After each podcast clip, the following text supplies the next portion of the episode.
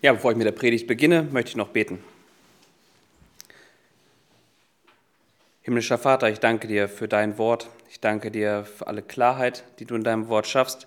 Ich bitte dich, dass du alle Vernebelungen, die in unseren Gedanken sind, die dein Wort ja so vernebeln, dass du sie wegnimmst, dass du durch dein Wort ähm, Erkennen schenkst, dass du immer mehr uns erkennen lässt, wie groß du bist und äh, dass du ein gerechter Gott bist. Amen. Ja, die Predigt heute geht weiter in Malachi, also dem letzten Buch im Alten Testament. Und heute kommen wir ins letzte Kapitel dieses Buches. Ich meine, es hat nur drei, aber ähm, die ersten zwei haben wir uns schon angeschaut und festgestellt, dass Gott mit seinem Volk äh, ins Gericht geht. Also, dass er ihnen vor Augen führt, wo sie in Irre gegangen sind. Und Gott zieht dann hier jetzt einen Schlussstrich. Ja, das ist der letzte Prophet im Alten Testament. Hier zieht er einen Schlussstrich. Es waren die geistlichen Führer, die keine geistlichen Führer waren, die den Blick des Volkes überhaupt nicht auf Gott gelenkt haben, ähm, die überhaupt nicht nach Gottes Maßstäben geopfert haben. Das heißt, eigentlich gemacht haben, was sie wollten. Und auch das Volk ging in die Irre. Das, was wir jetzt als erstes gesehen haben, war, ähm, wie Ehen geführt wurden. Überhaupt nicht nach Gottes nach Gottes Verständnis. Das heißt, ähm, ja, Gottes Bund, den er mit seinem Volk geschlossen hat. Sie haben sowohl Mischehen, also sich mit anderen äh, Religionen vermischen, sowas, das war alles völlig in Ordnung. Und auch ihre Ehen ähm, ja, sehr locker gehandhabt. Äh, was auch nicht Gottes Bund für die Ehe entspricht. Und das hat er dem Volk vor Augen geführt. Und jetzt gehen wir weiter. Und zwar ab Kapitel 2, Vers 17 und der Predigtext von heute ist aus Malachi 2, Vers 17 bis 3, Vers 6. 2, Vers 17 bis 3, Vers 6. Und den lese ich einmal. Ihr ermüdet den Herrn mit euren Worten. Doch ihr sagt, womit ermüden wir ihn? Damit, dass ihr sagt, jeder, der Böses tut, ist gut in den Augen des Herrn. Und an solchen hat er gefallen. Oder, wo ist der Gott des Gerichts? Siehe, ich sende meinen Boten, damit er den Weg vor mir her bereite. Und plötzlich kommt er zu seinem Tempel, kommt, kommt er zu seinem Tempel, der Herr, den ihr sucht, und der Engel des Bundes, den ihr herbeiwünscht. Siehe, er kommt, spricht der Herr der Herrscher. Wer aber kann den Tag seines Kommens ertragen? Und wer wird bestehen bei seinem Erscheinen? Denn er wird wie das Feuer eines Schmelzers und wie das Laugensalz von Wäschern sein. Und er wird sitzen und das Silber schmelzen und reinigen. Und er wird die Söhne Levi reinigen und sie läutern wie Gold und wie Silber, sodass sie Männer werden, die dem Herrn Opfergaben in Gerechtigkeit darbringen. Dann wird die Opfergabe Judas und Jerusalems dem Herrn angenehm sein, wie in den Tagen der Vorzeit und wie in den Jahren der Vergangenheit. Und ich werde an euch herantreten zum Gericht und werde ein schneller Zeuge sein gegen die Zauberer und gegen die Ehebrecher und gegen die Falschschwörenden und gegen solche, die den, die den Lohn des Tagelöhners drücken, die Witwe und die Weise unterdrücken und den Fremden wegdrängen und die mich nicht fürchten, spricht der Herr der Herrscher. Nein, ich, der Herr, ich habe mich nicht geändert. Aber ihr, Söhne Jakobs, ihr habt nicht aufgehört. Oder ihr werdet nicht aufhören.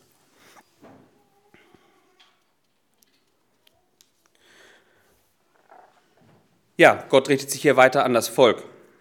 Mm, das Volk, was genau wie auch die geistlichen Führer ihrer Zeit ähm, sehr, ähm, sehr eindeutig vor Augen führen, hier in diesem Dialog, den Gott ja mit dem Volk führt, wie uneinsichtig sie sind.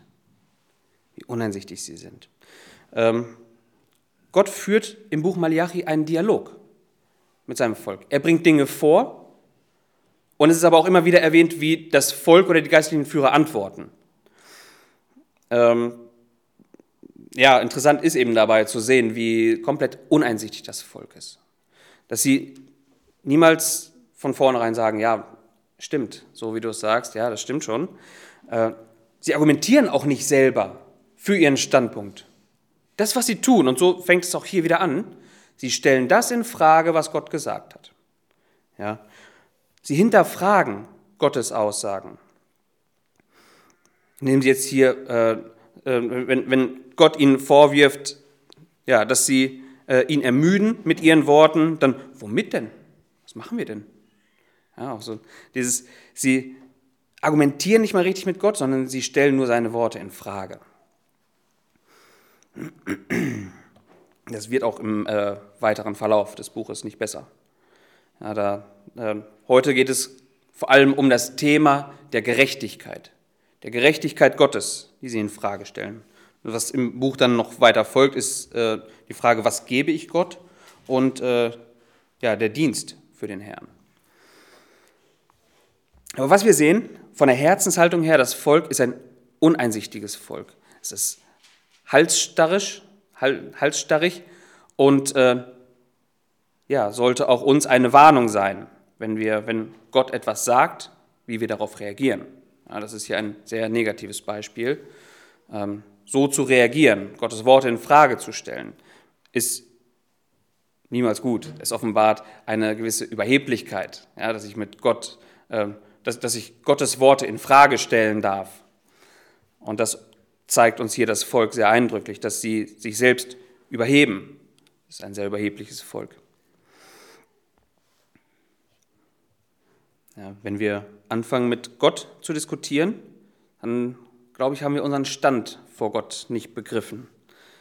Äh, dann haben wir Gottes Offenbarung über, über sein Wesen, was er uns in seinem Wort gibt, über sein Wesen ja, und auch über unser menschliches Herz, äh, haben wir nicht verstanden. Diese vergiftete Beziehung, die zwischen Gott und uns Menschen herrscht. Denn Paulus beschreibt das in, in Römerbrief, in Römer 3, Vers 19, was eigentlich das Vorrecht des Volkes ja war, dass sie das Gesetz hatten. Zu was soll das Gesetz führen? Nicht dazu, dass sie, äh, es, dass, dass, sie, dass sie anfangen mit Gott zu diskutieren, sondern das Gesetz soll im Herzen des Menschen für etwas sorgen und das beschreibt Paulus dann so. Wir wissen aber, dass alles, was das Gesetz sagt, es denen sagt, die unter dem Gesetz sind. Jetzt, damit jeder Mund verstopft werde und die ganze Welt dem Gericht Gottes verfallen sei. Das Gesetz soll vor Augen führen, du sollst vor Gott lieber still sein. Ja? Also, weil du kannst nichts bringen vor Gott. Das ist das, was das Gesetz offenlegt. Und das Volk hier stellt Gottes Gerechtigkeit offen zur, äh, in Frage. Ja. Ihr ermüdet den Herrn mit euren Worten. So fängt es an. Vorher haben wir gelesen, Gott fand es nicht gut zu sehen, wie sein Volk gelebt hat. Jetzt ist der Bereich auch allein das, was ihr sagt, das, was ihr zum Ausdruck bringt äh, mit euren Worten. Auch das ist nicht gut vor mir. Ja, auf der einen Seite war es das, das, wie das Leben gehandhabt wird, der Alltag gehandhabt wird, äh, die Beziehungen im Leben, die engen Beziehungen im Leben gehandhabt werden und jetzt allein das, was ihr durch eure Worte zum Ausdruck bringt. Allein das, äh, das, das bereitet mir Mühe, so heißt es, kann man es auch übersetzen, bereitet mir Mühe, das, das ist mir lästig. Das ist Gott lästig. Und so sehr wir auch die Ignoranz des Volkes immer wieder sehen, dass sie immer wieder Dinge in Frage stellen. Gottes, warum machen wir das? Wie machen wir das? Womit tun wir das denn? Dass sie immer wieder diese Dinge in Frage stellen. Sehen wir auf der einen Seite die Ignoranz des Volkes, aber ich finde, es ist ein wunderbar zu sehen, mit welcher Langmut Gott in diesem Buch antwortet. Ja. Also wie der, der heilige Gott, der mit seinem Volk spricht, auch diese oft rotzfrechen Rückfragen äh, doch in Geduld beantwortet, wie langmütig er ist. Auch Gottes Langmut wird hier deutlich im Buch Malachi. Ja, aber was ist ihm lästig? Was sagen sie? Was sagt das Volk? Jeder, der Böses tut, ist gut in den Augen des Herrn und an solchen hat er gefallen. Oder wo ist der Gott des Gerichts? Also in Kapitel 2, Vers 17. Das, die, das, ist die Aussage des Volkes. Und das ist das, was, was Gott so lästig wird. dass sie genau das hervorbringen. Es ist interessant zu sehen, erstmal sich anzuschauen, was steckt hinter diesen Aussagen? Was, was steckt genau dahinter? Was, was will das Volk damit zum Ausdruck bringen? Also auf der einen Seite, es vergleicht sich selber, ja, die, die, die sich für gläubig halten, die vergleichen sich selber mit denen, die äh, ungerecht sind, die, die, die, die Böses tun. Und sie kommen zu dem Schluss, na, irgendwie scheint Gott die doch ganz gut zu finden. Ja, Gott hat Gefallen an denen. Sie beurteilen nach dem, was sie vor Augen haben.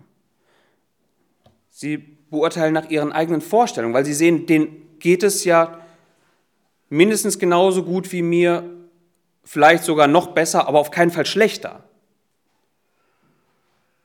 Und sie kommen dann zu dem Schluss, also muss Gott doch irgendwie Gefallen an, an Ungerechtigkeit auch haben. Also einfach so dieser, dieser Vergleich von sich selber mit den Bösen, die, die sie als böse dann verstehen. Das, ob, ob die Bösen einfach, ob sie die als besser ansehen, sich selber als, als zu wenig wertgeschätzt von Gott. Was zu dieser Schlussfolgerung führt, das wissen wir jetzt nicht. Ja.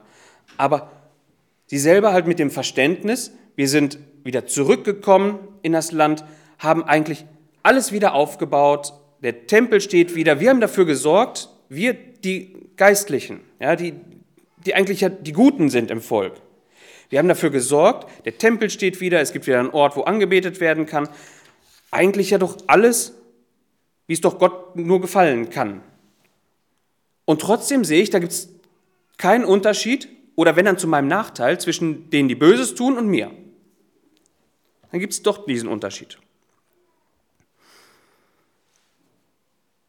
Ja, es ist so ein bisschen diese Frage, warum geht es dem anderen besser als mir oder zumindest nicht schlechter. Und weil sie nach dem beurteilen, was sie vor Augen haben, kommen sie halt jetzt zu der Schlussfolgerung, dass Gott doch gar nicht gerecht sein kann. Das stellen sie nämlich genau in Frage. Gottes Gerechtigkeit. Sie stellen das in Frage, was, äh, ja, was, Gott ihnen offenbart hat durch ihre Geschichte hindurch. Äh, dass Gott ein gerechter Gott ist. Ja, ähm, dass er auch vor allem ein gnädiger Gott ist. Auch das hat er ihnen bewiesen. Ähm, das, das Volk glaubt nicht an das, wie Gott sich selber offenbart. Es glaubt nur an das, wie es selber beurteilen kann an den Dingen, die sie vor Augen haben. Und das, das war nie ein guter Weg. Das hat sie immer dazu verleitet, in die Irre zu gehen. Das hat sie dazu verleitet, dass Gott sie aus ihrem Land rausgerissen hat, ins Exil geführt hat, jetzt wieder zurückgeführt hat. Auch das ist dann wieder Gnade. Ja? Aber genau diese, diese Denkweise, nach dem zu beurteilen, Schlussfolgerungen aus dem zu ziehen, was ich vor Augen habe, hat immer weggeführt von Gott hin durch das eigene Verständnis, äh, ja, weg von Gott hin zur Sünde. Das, dieses Denken hat das Volk in keinster Weise geändert. Das ist immer noch hier. Ja, und äh, ein Zitat, das ich ganz interessant fand, war, äh, jemand hat mal hat geschrieben, äh, dass das Volk ist ein Volk von Bekennern des Gesetzes, aber keine Bekehrten. Also selbst durch diese schweren Zeiten hat sich ihr Herz in keinster Weise geändert. Selbst durch diese schweren Zeiten, wo man ja eigentlich oft so die Hoffnung mit, mit hegt, wenn doch nur der und der mal durch schwere Zeiten gehen müsste, dann müsste er doch erkennen. Ja, wir, wir verbinden auch oft so mit äußeren Umständen dann doch ein, eine Umkehr, ein Erkennen. Und am Volk sehen wir, nein, nur die Umstände allein machen es nicht. Nur die Umstände allein verändern das Herz nicht. Das ist ein Trugschluss.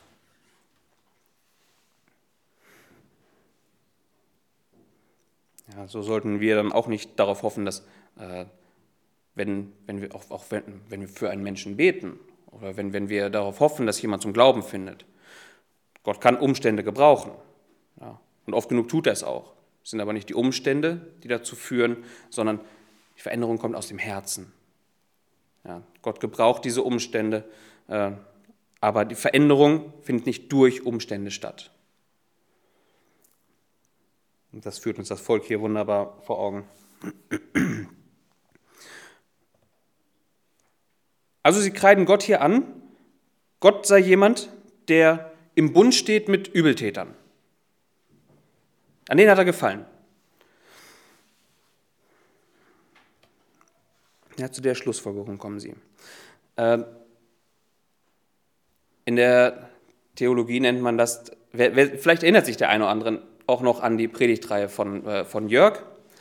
Da hat er nämlich genau dieses, diese Denkweise immer wieder aufgegriffen, und zwar in der Theologie nennt man das den Tun-Ergehen-Zusammenhang. Also, sie beurteilen, die und die tun das, und es geht ihnen doch so und so, und das passt für sie nicht zusammen.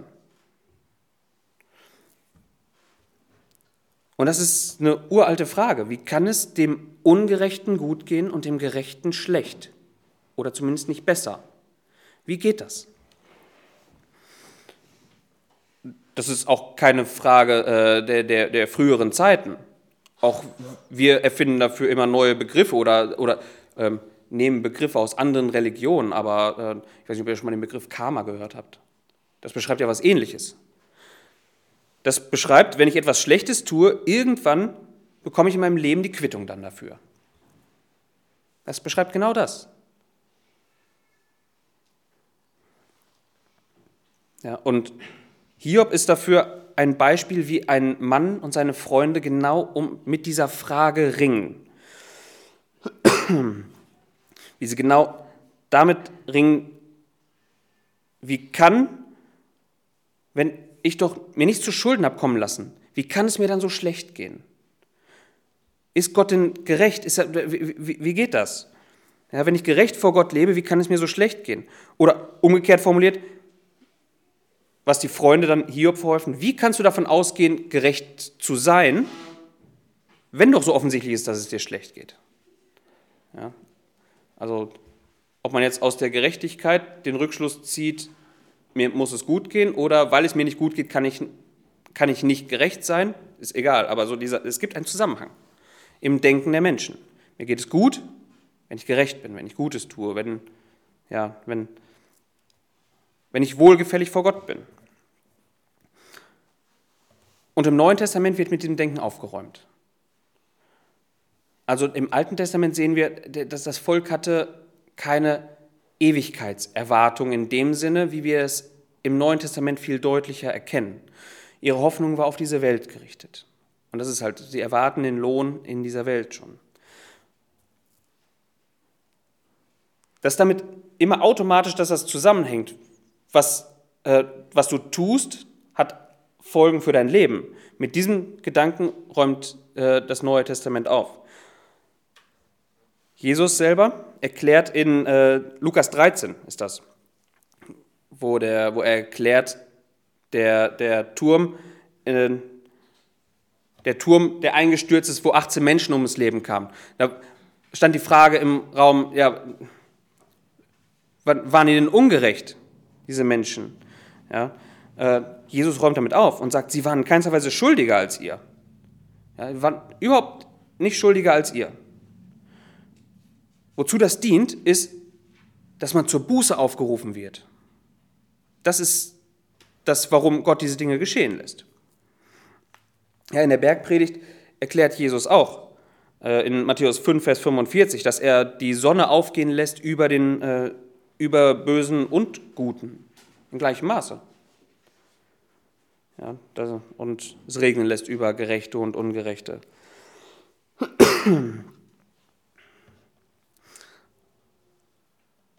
Zu Lazarus in Lukas 16, da lesen wir, dass er die Hoffnung macht, dass das Christus deutlich macht, dass eine Belohnung äh, oder eine Strafe halt am Ende des Lebens, nach dem Leben auf dieser Erde kommen wird.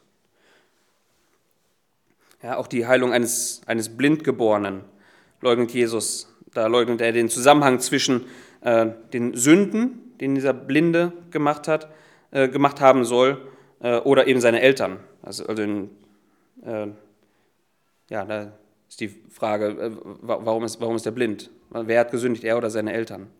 Macht deutlich keiner. Das ist nicht. Das ist dafür da, diese Dinge sind gegeben, um das Wirken Gottes offenbar werden zu lassen. So erklärte er es. Aber so wie es dir ergeht, hat nichts damit zu tun, dass du zwangsläufig etwas vorher falsch oder richtig getan haben musst.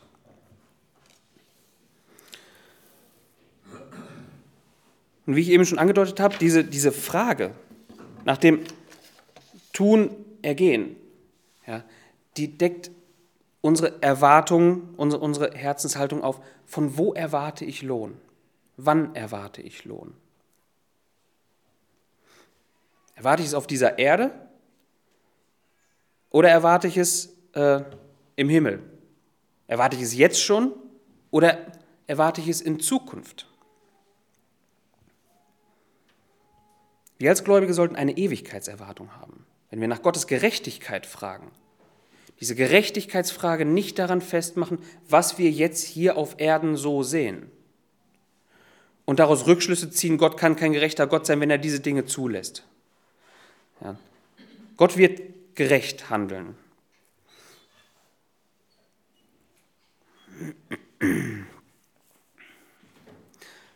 Es ist auch sehr erstaunlich hier zu sehen, wie Gottes Volk äh, nach Gottes Gerechtigkeit verlangt, nach seiner Gerechtigkeit.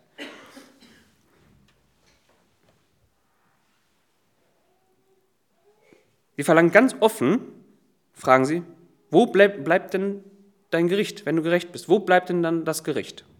Also, ich, ich hoffe, jeder ernsthaft Gläubige, der begriffen hat, was Gottes Gericht ist, äh, den, dem es hier. Einfach so, so plump zu fragen, Gott, wo bleibt denn jetzt dein Gericht? Ja, weil, guck mal, denen geht so gut. Wo bleibt denn jetzt dein Gericht? So überheblich kann doch kein Mensch sein, zu glauben, im Gericht von sich aus bestehen zu können. Es ist schon allein ein, ein total verdrehtes Denken, Gottes, nach Gott nach seinem Gericht zu, äh, aufzufordern, dass er sein Gericht bringt und nicht nach Barmherzigkeit zu fragen. Ja, das zeigt auch, wie, wie verdreht oft die Herzen sind, wenn wir Gott nach, da, dazu aufrufen, gerecht zu sein, endlich gerecht zu sein, seine Gerechtigkeit aufzurichten, Gericht zu bringen über die, die doch so böse sind. Also Amos beschreibt es in, in Amos 5, Verse 18 bis 20, äh, beschreibt er nämlich auch so, die, die, wie viel man erwarten soll, wie viel es zu erwarten gibt, wenn man das Gericht fordert. Da schreibt er, wehe, die ihr den Tag des Herrn herbeiwünscht. Was soll er euch? Denn des Herrn Tag ist Finsternis und nicht Licht. Gleich als wenn jemand vor dem Löwen flieht und der Bär begegnet ihm. Und er kommt ins Haus und lehnt sich mit der Hand an die Wand. Da beißt ihn die Schlange. Ist nicht des Herrn Tag finster und nicht Licht, dunkel und nicht, und nicht hell?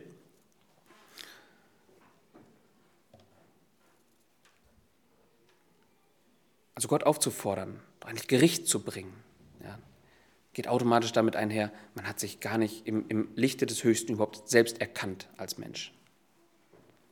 Durch das Gesetz, was eigentlich schonungslos offenlegt, wie viel wir zu erwarten haben, wenn Gott jetzt wirklich Gericht bringt.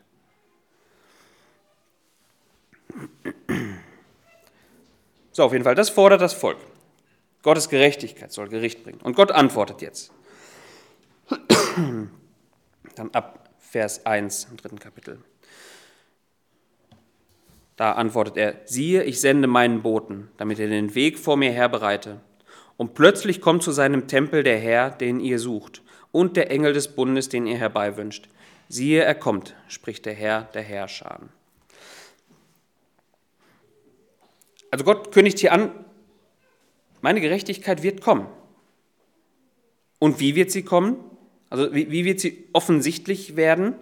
Indem er Boten sendet. Da wird jemand auftreten. Ja, äh, und der erste Bote, den er hier beschreibt, den wissen wir dann aus dem, aus dem Licht des Neuen Testaments, das ist Johannes der Täufer. Genau dieser Vers, den deutet Christus darauf, um zu erklären, das ist Johannes, wenn er dann in Matthäus 11, Vers 10 sagt, dieser ist, von dem geschrieben steht, siehe, ich sende meinen Boten vor dir her, der deinen Weg vor dir bereiten soll. Also Jesus selber bestätigt, das ist der angekündigte Bote, dieser Johannes, der jetzt hier war. Und auch andere Stellen noch im Neuen Testament in den Evangelien bestätigen uns das.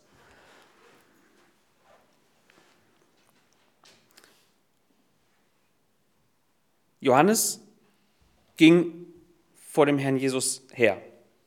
Also sein Leben war, sein Wirken war vor dem Wirken Jesu. Er ging vor ihm her. Er hat im Volk zur Buße aufgerufen. Das war sein Dienst. Ähm, Gottes Gerechtigkeit, wie er sie aufrichtet, wie er beginnt damit, ist nochmal zur Buße aufzurufen. Das Volk hatte die Möglichkeit umzukehren. Alle, die umgekehrt sind, wurden auch getauft. Ja, in Jesaja wird sein Dienst dann so beschrieben, dass er wie jemand ist, der von einem, von einem König herzieht. In Jesaja 40 kann man das nachlesen. Wie von einem König herzieht und Hügel platt macht, alles einebnet, damit der Weg gerade ist. Ja, das war sein Dienst. Und diesen Dienst tat er dadurch, dass was dann das Mittel war, zu dem er gebraucht hat, war der Aufruf zur Buße. Also dem Volk vor Augen zu führen, wie nötig sie es haben, wieder zu Gott umzukehren. Das war sein, sein Dienst. Und wenn dieser gekommen ist, ja, und plötzlich, dann plötzlich, in Vers 1, wird, äh, wird kommen zu seinem Tempel der Herr, den ihr sucht, und der Engel des Bundes. Das ist Christus. Der wird kommen. Und zwar plötzlich. Auch davon lesen wir im Neuen Testament. Ja, äh, Jesus wurde sehr plötzlich, kam er in diese Welt als erstes, ja, bevor er in seinen Tempel kam, plötzlich in diese Welt. Äh, das ist für uns, oft, wir müssen uns so ein bisschen immer in diese Situation tatsächlich reinversetzen. Es gab keine Ankündigung, so wie wir es durch die Adventszeit kennen, die uns so ein bisschen darauf einstimmen lässt, uns auf das Kommen Jesu vorzubereiten und wieder neu daran zu denken. Für uns ist das Kommen Jesu immer verbunden mit einer langen Vorbereitungszeit, die wir ja irgendwie so haben. Das passierte plötzlich. Da hat keiner mit gerechnet ja, dass, dass der Herr überhaupt in diese Welt kommt. Und dann, abgesehen von, äh, von einigen Weisen und Hirten, hat ihn keiner großartig gesehen oder über, über, geschweige denn als Messias wahrgenommen oder als den Gesalbten. Ja. Und dann kam er äh, etwa einen Monat dann nach seiner Geburt plötzlich in den Tempel. Auch das kam plötzlich. Damit hat keiner gerechnet zu der Zeit. Ja, und so passiert es dann, wenn hier davon geschrieben steht, Gott kommt in seinen Tempel, also der Herr kommt in seinen Tempel. Das ist auch interessant, an sowas dann zu messen, wie viele, wenn man diese, die Hoffnung hat, der Messias muss noch kommen oder der, der, der Bote des Herrn muss noch kommen, äh, wohin soll er kommen, wenn es doch gar keinen Tempel mehr gibt? Also damit meine ich jetzt den, den Tempel wirklich hier auf Erden.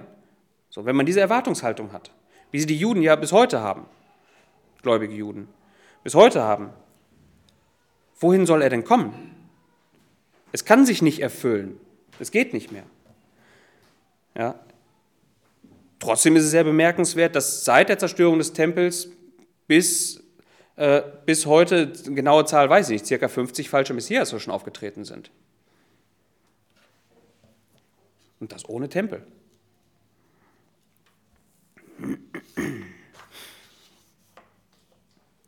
Jesus kam später immer wieder auch zum Tempel. Er hat als Zwölfjähriger mit den Schriftgelehrten diskutiert. Er hat im Tempel auch gepredigt. Zu den hohen Festen kam er in den Tempel. Also immer wieder. Immer wieder. Und wenn wir diese Ereignisse im Neuen Testament mal genauer lesen, dann klingt das sehr ironisch, was wir hier in Vers 1 lesen, ähm, dass er derjenige ist, den ihr sucht, den ihr herbeiwünscht. Genau das haben sie ja bewiesen, dass sie es nicht gemacht haben. Wie sie, wie, wie sie ihn äh, gekreuzigt haben. Sie haben alles, alles andere gemacht, nur ihn halt nicht gesucht, ihn nicht herbeigewünscht. Genau das taten sie nicht. Was Gott mit dieser Aussage hier jetzt dem Volk äh, vorausschattet, ist, ihr fordert Gericht. Und das ist die Konsequenz von dem Gericht, was ich dann auch bringen werde. Also das, was ihr jetzt eigentlich wünscht. Und sie werden später merken, ja, aber genau das wollten wir ja eigentlich nicht. Also da ist eine Ironie steckt hier drin. Sie, haben ihn, sie wünschen ihn hier mit Worten, ihre Taten zeigen aber, äh, dass sie ihn äh, überhaupt nicht herbeiwünschen. Ja. Und Christus, der Bote des Bundes. Ja, das ist eine weitere Beschreibung hier für ihn. Er ist der Bote des Bundes. Hierbei handelt es sich dann jetzt um den neuen Bund. Den neuen Bund den wir im Neuen Testament dann lesen, der neue Bund, den er selber stiftet durch sein Blut, der Bote des Bundes. Und Malachi stellt jetzt folgende Frage. Wenn der Herr persönlich kommt, wer kann das ertragen? Ja, für das Volk soll das eine Warnung sein, diese Frage. Wer kann das ertragen, um sich selbst daran zu prüfen? Wer kann das ertragen? Wenn er seine Gerechtigkeit ausrichten wird, so wie es hier beschrieben ist, dann wird er dazu Elemente nutzen, die nicht dafür bekannt sind, etwas Wohltuendes hervorzubringen. Feuer, äh, das Laugenwasser, also das sind auch, auch da, wenn, wenn man mit Wunden da drin hantiert, das ist nicht sehr angenehm, diese Dinge. Und das wird er bringen. Ja. Äh, am Rande sei noch erwähnt, ich glaube, um auch mit solchen Texten gut und sauber umgehen zu können, muss man sich hier vor Augen führen, Malachi hat hier nicht die Absicht, eine haarkleine Chronologie des ersten Kommens, zweiten Kommens und so weiter Christi hier vor Augen zu führen, sondern er macht deutlich, da kommt Gericht. Da kommt Gericht. Und ich glaube, was wir hier lesen, ist eine Zusammenfassung vom ersten und zweiten Kommen. Ja, wir haben da oft so ein bisschen ein Problem in unserem Denken, weil wir sehr stark zeitlich linear denken. Ähm, allerdings, das ist meine feste Überzeugung, dass alles, was am Gerichtstag passieren wird, heute schon beschlossene Sache ist. Und nicht erst seit heute, sondern seit dem, seit dem Tod und der Auferstehung Christi. Da wurde der Punkt, für, da wurde der, der, der Richterhammer ist gefallen. Es ist nur noch nicht offensichtlich. Er kommt wieder, um das dann auszurichten, diesen Richterspruch.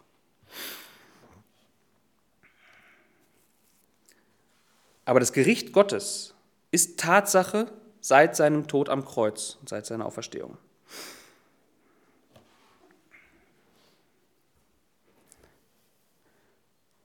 Ja, wie werde ich vor Gott rein? Das führt er seinem Volk hier vor Augen Christus, also der, der kommen wird, wird sie reinigen. Er wird es sein durch das Feuer. Er wird sie reinigen durch das, den, den, das, das, das Laugenwasser des Wäschers. Das sind äh, alles Elemente, beides Elemente, die wir im Alten Testament finden, was reinigt uns vor Gott. Oder wie, wie ist man vor Gott rein? Es gab das Brandopfer, also Feuer war, war ein Element, um Dinge vor Gott reinzumachen. Wasser ganz genauso, durch die Waschung. Das führt einen Reinheitsgedanken, führt das hier dem Volk vor Augen. Ja, ähm, dass, sie, dass, dass Gott sie reinigen wird, die Gläubigen. Und hinzu kommt dann noch, das was man auch aus dem Alten Testament schon kennt, dann durch Christi Tod auch das Blut, auch sein eigenes Blut. Ja, alle unreinen Einflüsse werden herausgebrannt. Und die, die Kleider werden wieder reingewaschen, alles, was man so an Beschmutzung mit sich rumträgt.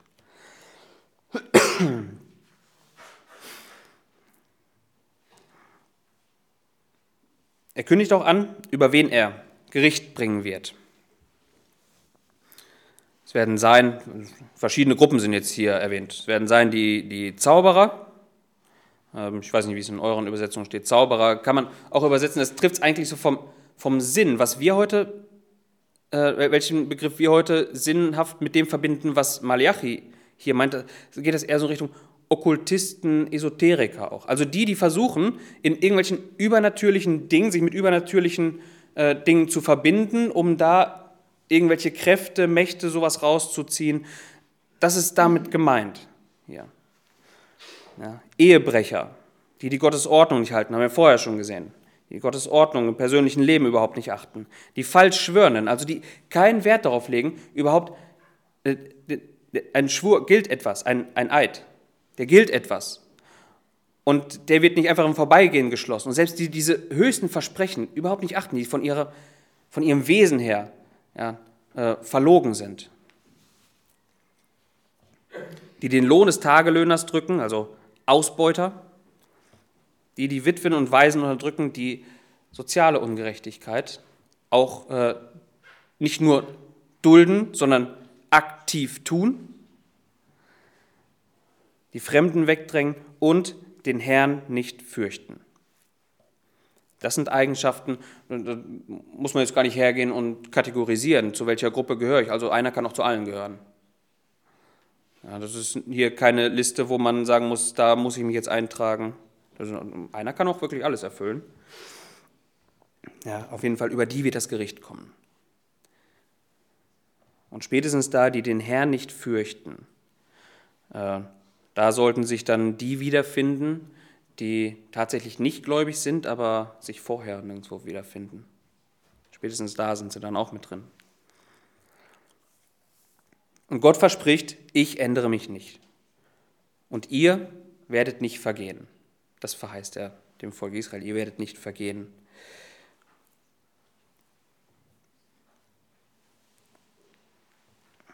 Gottes Botschaft, dass er sich nicht ändert hier an sein Volk, ist für die einen äh, Mut machen, für die anderen ähm, ja, ist das, ist das ein, eine, äh, ist das eine, eine Drohung. Kann man auch als Drohung verstehen, gerade wenn es um Gericht geht. Ich ändere mich nicht. Also das, was ich angekündigt habe, ich bin in meinem Wesen nicht änderbar. Und das gleiche wird auch über Christus gesagt in Hebräer 13, Vers 8. Äh, da schreibt der Hebräer-Schreiber, Jesus Christus gestern und heute und derselbe auch in Ewigkeit. Also alles, was mit Gottes Dingen zu tun hat, ist unabänderbar. Das ist für jeden, der glaubt, ein, ein wahnsinniger Trost. Für jeden, der nicht glaubt, ist das eine ernsthafte Warnung. Also auf irgendwas zu hoffen, was eventuell kommen könnte, was dem eigentlich offenbarten Wesen ja, Gottes entgegenstehen würde, da hofft man vergebens. Gott ändert sich nicht. Er wird die Dinge so ausführen, wie er sie offenbart hat. Noch in der Art und Weise. Ja. Ihr Söhne Jakobs werdet nicht vergehen.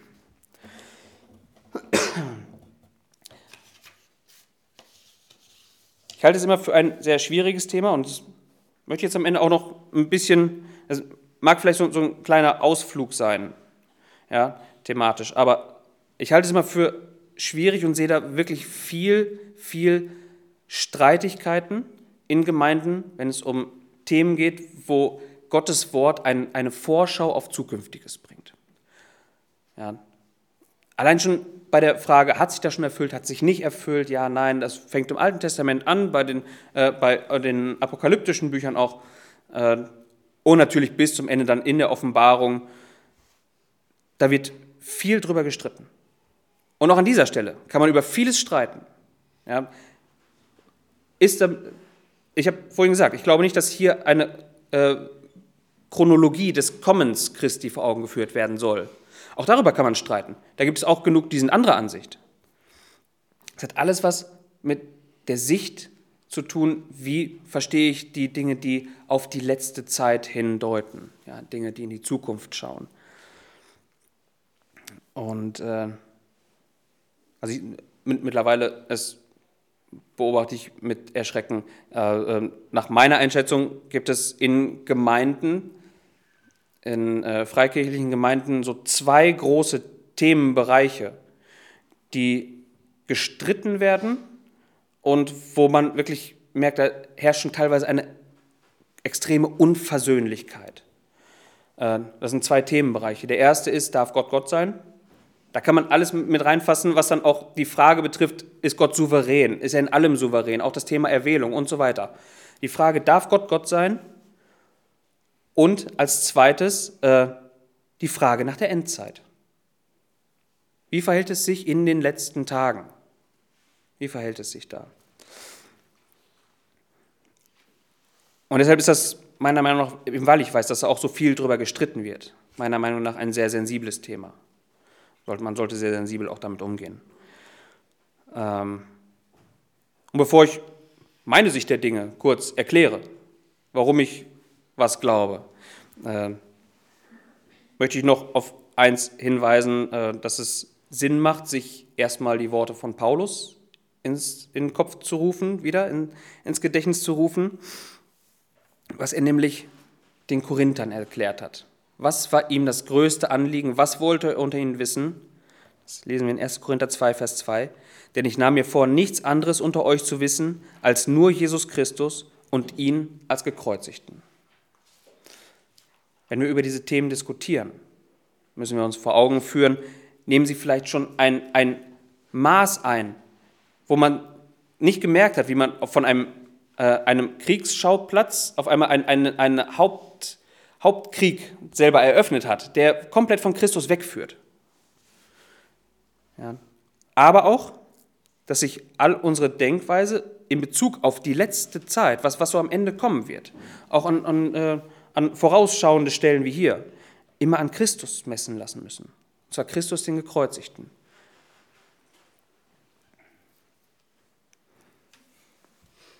Ja, ganz, ganz grundsätzlich, jedes Endzeitverständnis muss sich daran messen, ob äh, Christus darin nur eine Randfigur oder das Zentrum ist.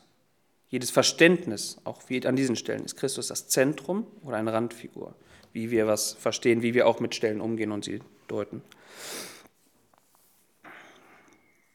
Äh, Jesus sagt von sich selber nämlich, ich bin der Weg und die Wahrheit und das Leben, niemand kommt zum Vater als nur durch mich. Also darauf weise ich nochmal hin, weil es gibt auch Lehren über die, das Ende der Tage, wo man einen zweiten Heilsweg irgendwie aufmacht. Da muss man sagen, da ist es auf einmal kein Nebenkriegsschauplatz mehr, wenn man über Endzeit spricht, sondern da ist es tatsächlich ein, auch ein Wegführen von Christus, der das Zentrum des Heils ist. Ja, und wenn wir über Endzeit sprechen, dann lesen wir im Neuen Testament, dass wir uns genau in dieser Zeit befinden. Also das ist kein, nichts, was in Zukunft kommen wird. Es gibt einige Stellen, die, wir, äh, die man, könnt ihr gerne zu Hause nachschlagen. Ich gebe einfach mal Apostelgeschichte 2, Vers 16 bis 21, wo Petrus äh, den, den Propheten Joel deutet auf, das sind die Tage jetzt. Also was aber eigentlich für das Ende der Zeiten vorhergesagt ist, wo er deutlich macht, das ist jetzt, das Ende der Zeiten ist jetzt. Oder in 1. Petrus 1, 18 bis 20. Christus wurde offenbar, wann? In den letzten Tagen. Also das ist die Zeit, in der wir jetzt leben. Wir leben in den letzten Tagen. Das ist keine Erwartungshaltung an die Zukunft, sondern in den letzten Tagen. Endzeit bedeutet nämlich das, auf der einen Seite das Ende des alten Bundes, der Anfang eines neuen Bundes.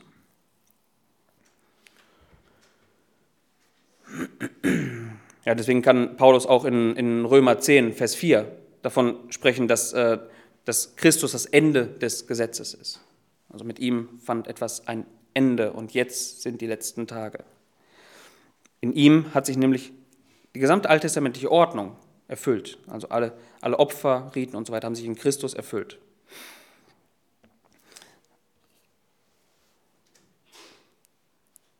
Wem gelten jetzt diese Verheißungen? Also, um noch auch mal hier zu, zu unserer Stelle nochmal zurückzukommen. Wem gelten jetzt diese Verheißungen? die den, an die Söhne Jakobs hergerichtet sind. Sie werden nicht vergehen. Wem gelten sie? In Galater 3, Vers 6 und 7 lesen wir, äh, wer Abrahams Söhne sind. Also wer diese Nachkommenschaft ist. Das sind die, die im Glauben leben. Die sind Abrahams Söhne. Hier geht es nicht um eine Geburtsfolge, auch wenn im Alten Testament Dinge angekündigt werden, die sich auf das Volk Israel beziehen. Das ist keine Verheißung einer Geburtsfolge zwangsläufig, sondern es ist äh, im Neuen Testament erfüllt es sich in der Gemeinde, in denen, die da glauben, die das wahre Israel sind.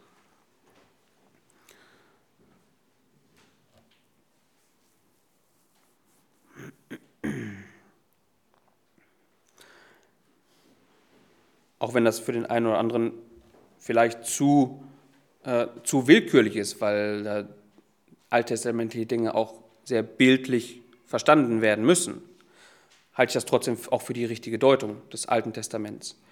Äh, Orte wie Tempel, ja, das, das, Land der Väter, wo Verheißungen drauf, äh, drauf gelten, Land der Väter, äh, sind in der neuen, in der geistlichen Ordnung zu verstehen, in Christus. Christus selber erklärt uns die Dinge so, wenn er von sich als Tempel spricht, der abgerissen wird und wieder auferbaut wird. Ja, äh, er, wenn, wenn, wenn Johannes der Elia ist, der da kommt, er, er war doch nicht physisch der tatsächliche Elia, nein, er kam im Geiste des Elia. Diese Dinge müssen wir geistlich verstehen.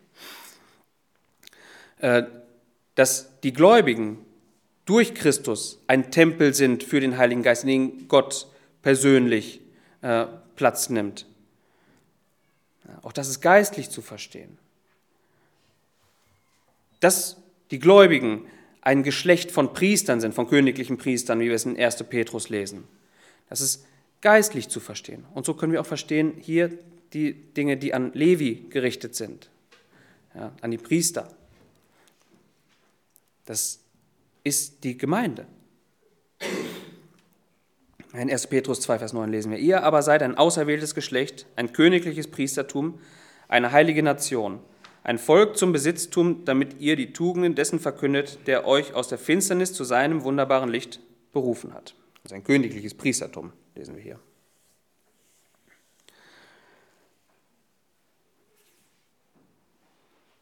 Ich erkläre das deshalb jetzt zum Ende so ausführlich, weil das auch weiterhin im Buch Malachi immer wieder den Blick in die Zukunft geben wird. Ja, Verheißung wird es auch immer wieder geben. Wir lesen am Ende auch noch mal von Elia, der da kommen soll. So. Und ich halte es nur für, ein, nur für wichtig, sich auch im Klaren darüber zu sein,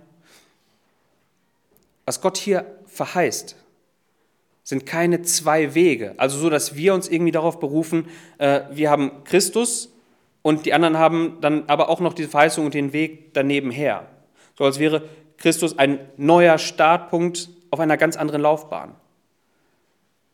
So verhält es sich nicht, sondern in ihm wurde im Lauf der bisherigen Zeit ein Punkt gesetzt, durch den, wo, wo etwas Neues für uns nach unserem Verständnis beginnt, wo aber eigentlich auch schon die Dinge geordnet sind. Seit diesem Punkt ist alles geordnet. Es gibt keine Frage mehr darüber, gibt es Errettung oder nicht? Gibt es Erlösung für die Gläubigen? Diese Frage gibt es nicht mehr. Der Gläubige hat diese Gewissheit, weil Christus diese Ordnung so geschaffen hat. Ja. Wenn wir dann von den letzten Tagen lesen, äh, an einigen Stellen, dann ist das keine Erwartungshaltung an die Zukunft, sondern etwas, was Christus an diesem Punkt geschaffen hat und ja, nur noch das, was geschaffen wurde, in die Zukunft greift. Ja, wie, so müssen wir das eher verstehen. Also wie, wie ein Schlussakkord, der immer noch tönt und wo das Ende erst sein wird, wenn, diese, wenn dieser Klang auch aufhört. Und das ist dann der Punkt des offensichtlichen Gerichts. Diese Warnung an das Volk gelten in gleichem Maße auch der Gemeinde heute ähm, Gottes Gerechtigkeit in Frage zu stellen, ist nicht sehr klug. Ja, Gottes Gericht zu fordern, ist auch nicht sehr klug. Äh, zumindest nicht dann, wenn das aus einer gewissen Überheblichkeit passiert. Mit einer Zukunftshoffnung, einer Hoffnung auf das ewige Leben, einer Berechtigten, ist das etwas sehr Schönes, sich auch darauf zu freuen, irgendwann in Ewigkeit beim Herrn zu sein. Das Gericht wird trotzdem schrecklich was da kommt. Ja. Und so äh, sollten wir uns immer noch vor Augen führen, auch heute noch, auch heute ist es wie für das Volk Israel damals. Der Rufende, der Johannes, hat gerufen. Er hat zur Umkehr gerufen. Das ist das, wie Gottes Gericht beginnt. Er hat gerufen. Und noch ist Gnadenzeit, auch heute noch umzukehren. Amen.